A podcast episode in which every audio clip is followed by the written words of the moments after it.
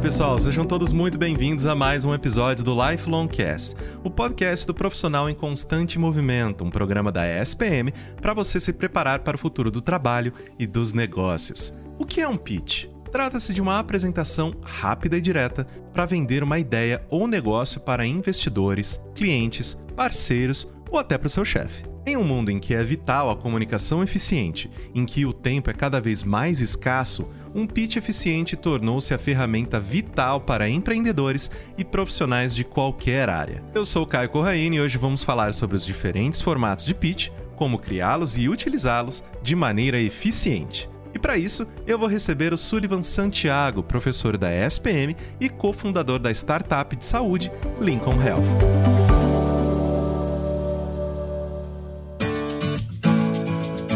Sullivan, seja muito bem-vindo ao Lifelong Cast. Muito obrigada por ter aceitado o nosso convite. Caio, muito obrigado. É uma honra estar aqui com vocês. Vamos começar então, Sullivan, porque o pitch é uma ferramenta que está literalmente né, na boca do povo, mas afinal de contas, como que a gente define o que, que é um pitch? Eu chegar para uma pessoa, me aproximar aquele famoso pitch de elevador, chegar para o meu superior e falar, ah, tô com uma ideia tal, mas como que a gente efetivamente consegue dizer o que é um pitch? Um pitch ele é um discurso feito para você convencer sua audiência de uma ideia ou um projeto. A ideia de ser um pitch é que seja bastante curto, efetivo e que entregue a sua mensagem para que você ganhe um famoso sim. Eu acho interessante justamente isso, né, professor? Porque, querendo ou não, na nossa vida profissional, a gente está o tempo todo atrás desses sims, né? Seja de uma promoção, seja de ser o responsável por um novo projeto.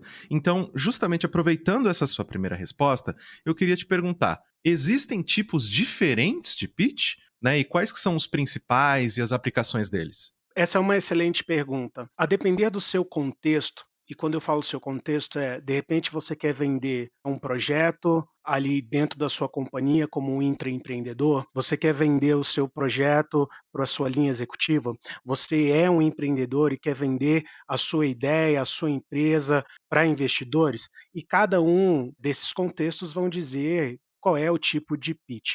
Em geral, a gente pode dizer que os pitches são separados por tempo. Existem aqueles pitches que são bem curtinhos, em que você já falou aqui, um elevator pitch, por exemplo, em que você vai ter ali 30, 45 segundos a um minuto para convencer alguém a te escutar melhor como próxima etapa, certo? O pitch quando a gente olha de uma forma mais genérica, ele vai de 3 minutos, 5 minutos, 7 minutos. Acima disso, realmente, aí já começa a virar uma apresentação. Então, é, a ideia é que a partir desse tempo que você tem, você molde o que você vai entregar, quais são os pontos-chave do seu discurso e o que você vai trazer como um ponto de convencimento para gerar o seu pedido. Todo pitch tem um pedido, então, portanto, essa é a ideia. Um pitch bem feito, ele traz bastante autoridade, ele vai trazer respostas, ele vai endereçar a audiência, a gente vai comentar um pouco sobre isso.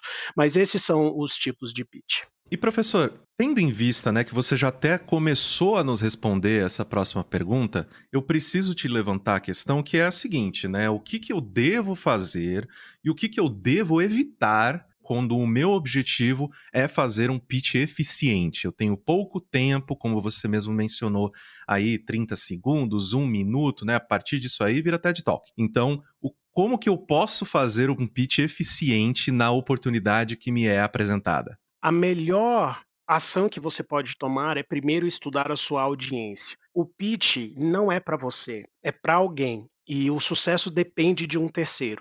Você entender muito bem a sua audiência, quem é que está lá, qual o incentivo dessas pessoas estarem lá, o quanto essas pessoas conhecem do meu assunto, é que perguntas esse público faria, quais são as possíveis objeções, você se adianta. E portanto você começa o pitch pensando no seu ouvinte, na sua audiência, depois você monta um roteiro endereçando essas possíveis questões aqui, e, e aí você vai para a última etapa, que é você de fato organizar a sua linha de raciocínio, o que você vai dizer, a sua narrativa, o seu storytelling, o design, tudo isso vem por último.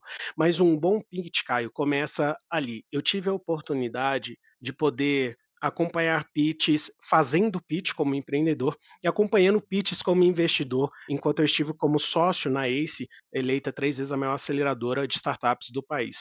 Nesse caso, a gente consegue entender muito bem aquilo que separa um bom pitch do outro. E então é entender na audiência, você se antever aqui com as objeções e, por fim, vem os detalhes e a beleza do negócio. É importante dizer que um pitch ele existe um aspecto completo em cima dele. Quando eu falo um aspecto completo é a sua narrativa e o seu design, por exemplo, o seu storytelling, os números que você traz, tudo isso conta para convencimento. Cada um desses elementos, eles são indicativos do cuidado e carinho que você coloca nas suas coisas. Então, o que eu quero trazer, Caio, é assim: cada elemento que você considera num pitch é uma oportunidade de venda. Se a sua narrativa tá boa, o design tá ruim, você pecou em alguma coisa. Se a sua narrativa tá ruim, o design tá bom, você também vai pecar.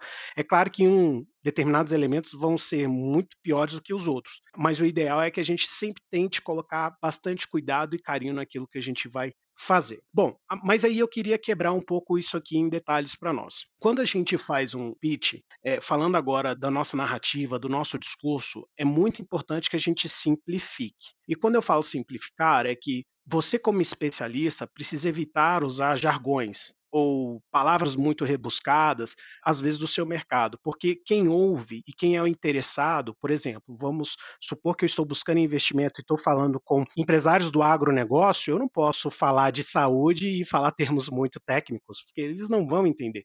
Então é muito importante que o meu discurso seja simples, eu costumo dizer o seguinte: se você tem uma feijoada e o caldinho de feijão, o seu pitch sempre tem que ser o caldinho de feijão. Os detalhes dessa feijoada você pode dar depois, né? Que esse é o interesse do pitch, você gerar uma aproximação. Então, o discurso ele precisa ser bastante simples. Quando a gente também fala de storytelling, é muito importante que a gente traga um elemento novo para a mesa.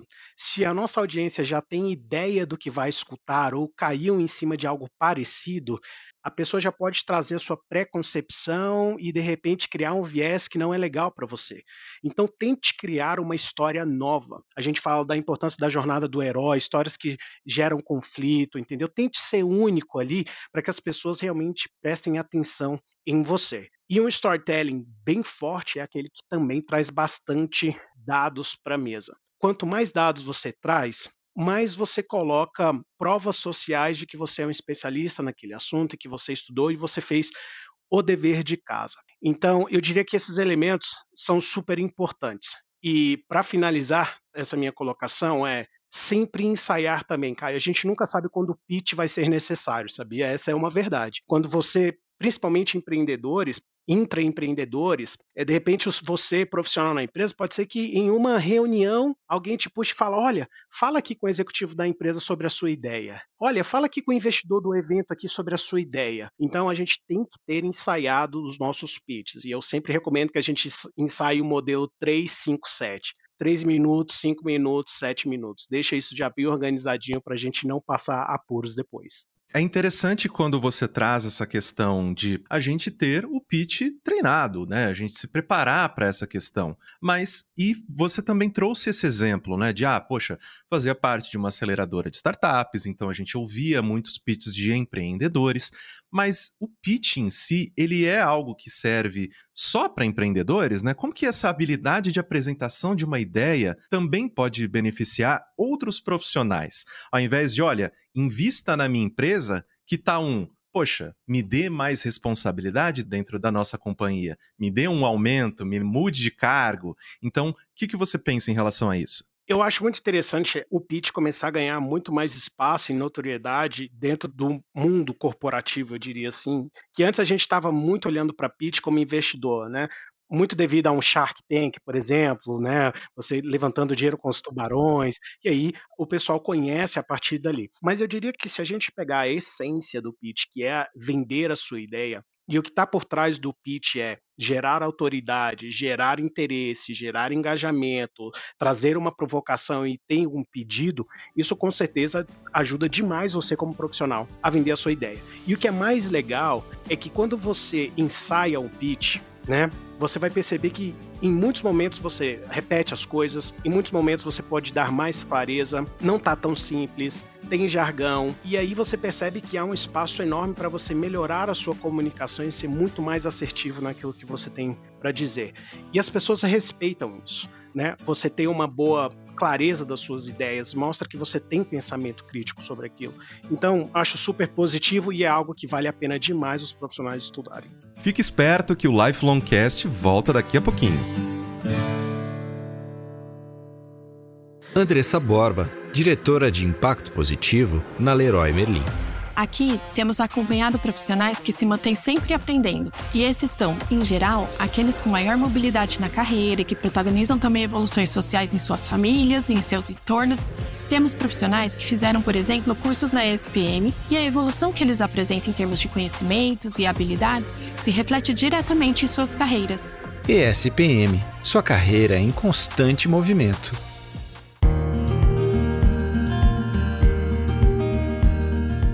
Professor, como que eu construo aquele pitch, né? O que, que eu tenho que levar em conta? Acredito que você já nos deu diversas dicas aí durante essa nossa conversa, mas a gente sabe, né, que tem muitos pitches que, poxa, começa com a historinha do vovô que teve a fazenda e tal, ah, o meu sorvete de milho verde e tal. É, então, assim, como que como que, o que, que eu tenho que realmente levar em conta no meu pitch e como que eu pratico isso?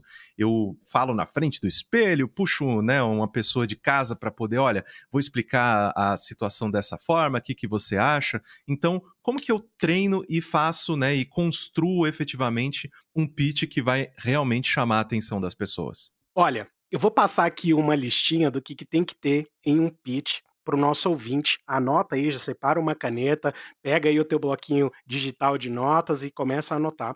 Mas antes disso, é muito importante que você compartilhe o seu pitch o mais cedo possível para receber feedbacks. Não fique só na sua cabeça ou no seu roteiro ou só na sua gravação de frente ao espelho. Compartilhe com a sua mãe, com seu pai, com seus avós, compartilhe com seus amigos, com seus parceiros, porque a ideia aqui é a gente entender se nós estamos entregando uma mensagem clara. Então, Imagine que a pessoa que tem mais a capacidade de não entender, a probabilidade de não entender o meu pitch é aquela que eu tenho que enviar para receber um feedback.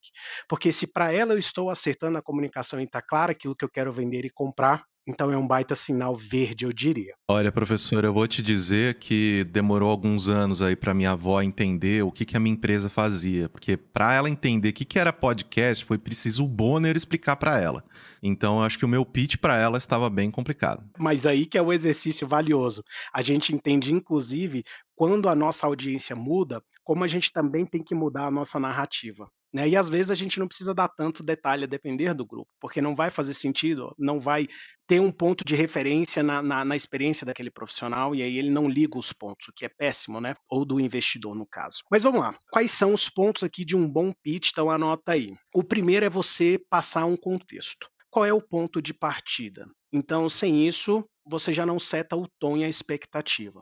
Depois disso, você já entra com a descrição do problema. Dada a descrição do problema, aí é interessante que você traga a solução. Mas entre problema e solução, anota um sanduíche interessante que dá para você colocar aí. Entre problema e solução, você vai incluir qual é o tamanho desse mercado, qual é o tamanho do bolso financeiro desse mercado. E tamanho de mercado é algo que as pessoas erram muito em pitch, tentam trazer o número de pessoas, o número de empresas, isso não importa muito. O que importa é o faturamento que há ou, ou o dinheiro disponível dentro daquele bolso. Né? Então, dados de mercado, quem são os benchmarks? Quem é que está fazendo algo parecido ou fez em algum outro país e deu muito certo? É muito importante porque isso reduz a ansiedade de algo, de repente, muito novo que você está propondo. Quem é o teu público-alvo e a tua persona? Persona é aquilo que representa o seu arquétipo de cliente ideal aqui também. Né? Então, entre problema e solução, você coloca esse sanduíchezinho aqui. Depois de apresentar a sua solução, o que você tem que dar um jeito de fazer é mostrar qual é o teu insight único na descrição aqui dessa sua solução. Quando você conectar os pontos entre problema e solução, qual é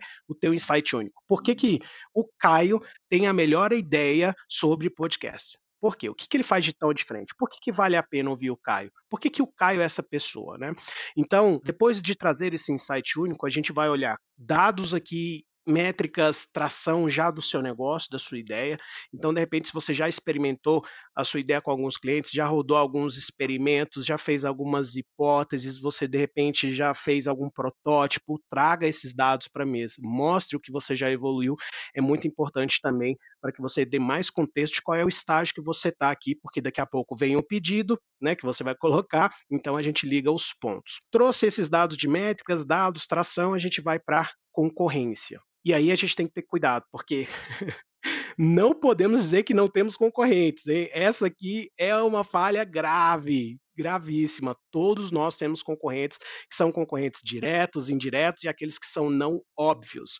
A gente sempre concorre no que a gente chama de resultado final. A palavra técnica para isso bonita é jobs to be done. Ou seja, quando eu estou, por exemplo, vendendo uma nova furadeira para pendurar um quadro, o meu concorrente não vai ser uma furadeira concorrente número 2. Quem vai ser uma. Um adesivo, uma fita, né? Um adesivo, um ganchinho na parede, é uma empresa terceira que eu posso ligar e chamar. Esse é o concorrente lá no job to be done, no resultado final. Então você tem concorrentes óbvios e tem concorrentes não óbvios, então a gente tem que ficar ligado nessa questão.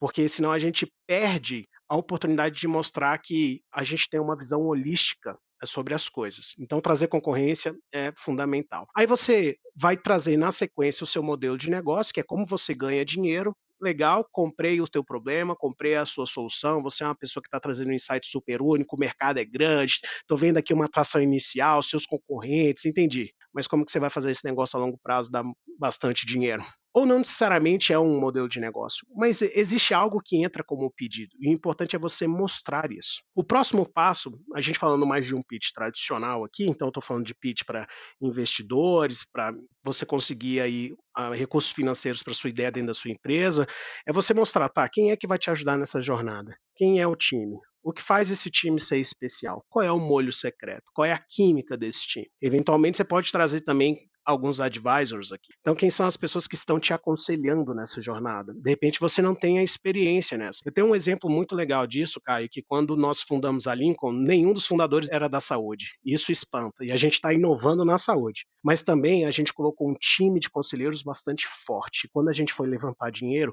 a gente deixou claro que, olha, a gente não está sozinho. E por fim, entra o pedido. E aí é o que você está buscando. Qual é a quantidade financeira? Qual é o recurso pessoal, qual é o recurso material que você está precisando aqui é, e até onde isso vai te levar. Por que, que você precisa desse pedido? Esse conjuntinho aqui, eu dei para vocês a lista completa. De repente você pode cortar um, outro aqui, quando você for ajustando o seu pitch nos 3, 5, 7 minutos. Mas o importante é que agora você já tem a receita de bolo ideal. Exatamente. Ano que vem já fica esperando aí, pessoal da SPM, um bilhão de reais. O meu pitch vai ser matador, vocês não vão ter como dizer não.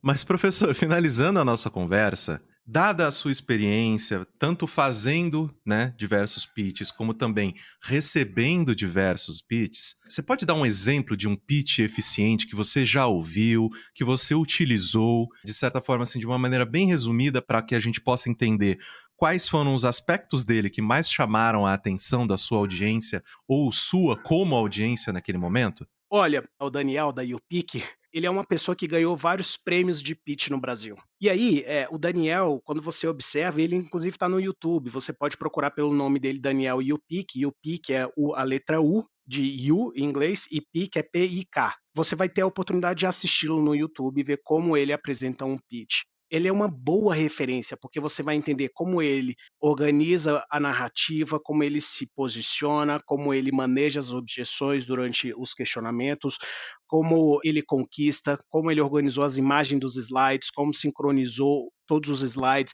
E você vai perceber que as imagens são impactantes, não há um número absurdo de bullet points, porque não há tempo de você ler todos aqueles bullet points em slides, então são coisas bastante específicas. Então você dando um Google já vai pegar uma baita referência aqui. Mas eu acredito, o Shark Tank é uma boa referência também para você que quer ver como os empreendedores estão fazendo o pitch. É claro que ele é muito, muito curto, sem apoio visual, mas mostra como tem que ter um poder de storytelling enorme. Então eu também super recomendo você a dar uma olhada nessas características, você observar, tá, quando um, um Shark que levanta a mão e fala: tá, eu me interessei aqui e ali, tenta entender, tá, o que, que aconteceu antes? Qual foi o gatilho que puxou esse interesse? E a gente realmente estudar a fundo aqui o que faz um pitch de sucesso, mas eu diria como recurso, vale muito a pena dar uma olhada nessa galera. Professor, poxa, muitíssimo obrigado pela sua participação, muito obrigado aí por ter disponibilizado tanto o seu tempo quanto o seu conhecimento para nossa audiência. Foi uma aula e eu espero muito que a gente tenha novas oportunidades de conversar aqui no Lifelong Cast. Muito obrigado pela sua participação. É um prazer, eu que fico honrado pelo convite. Até a próxima.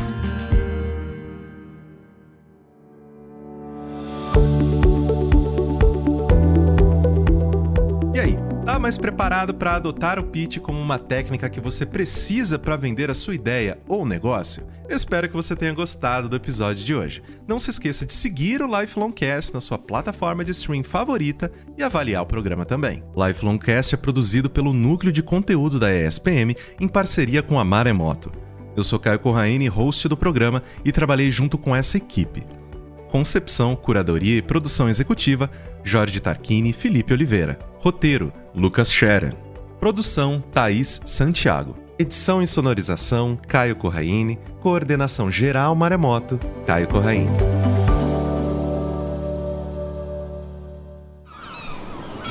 Este podcast foi editado pela Maremoto.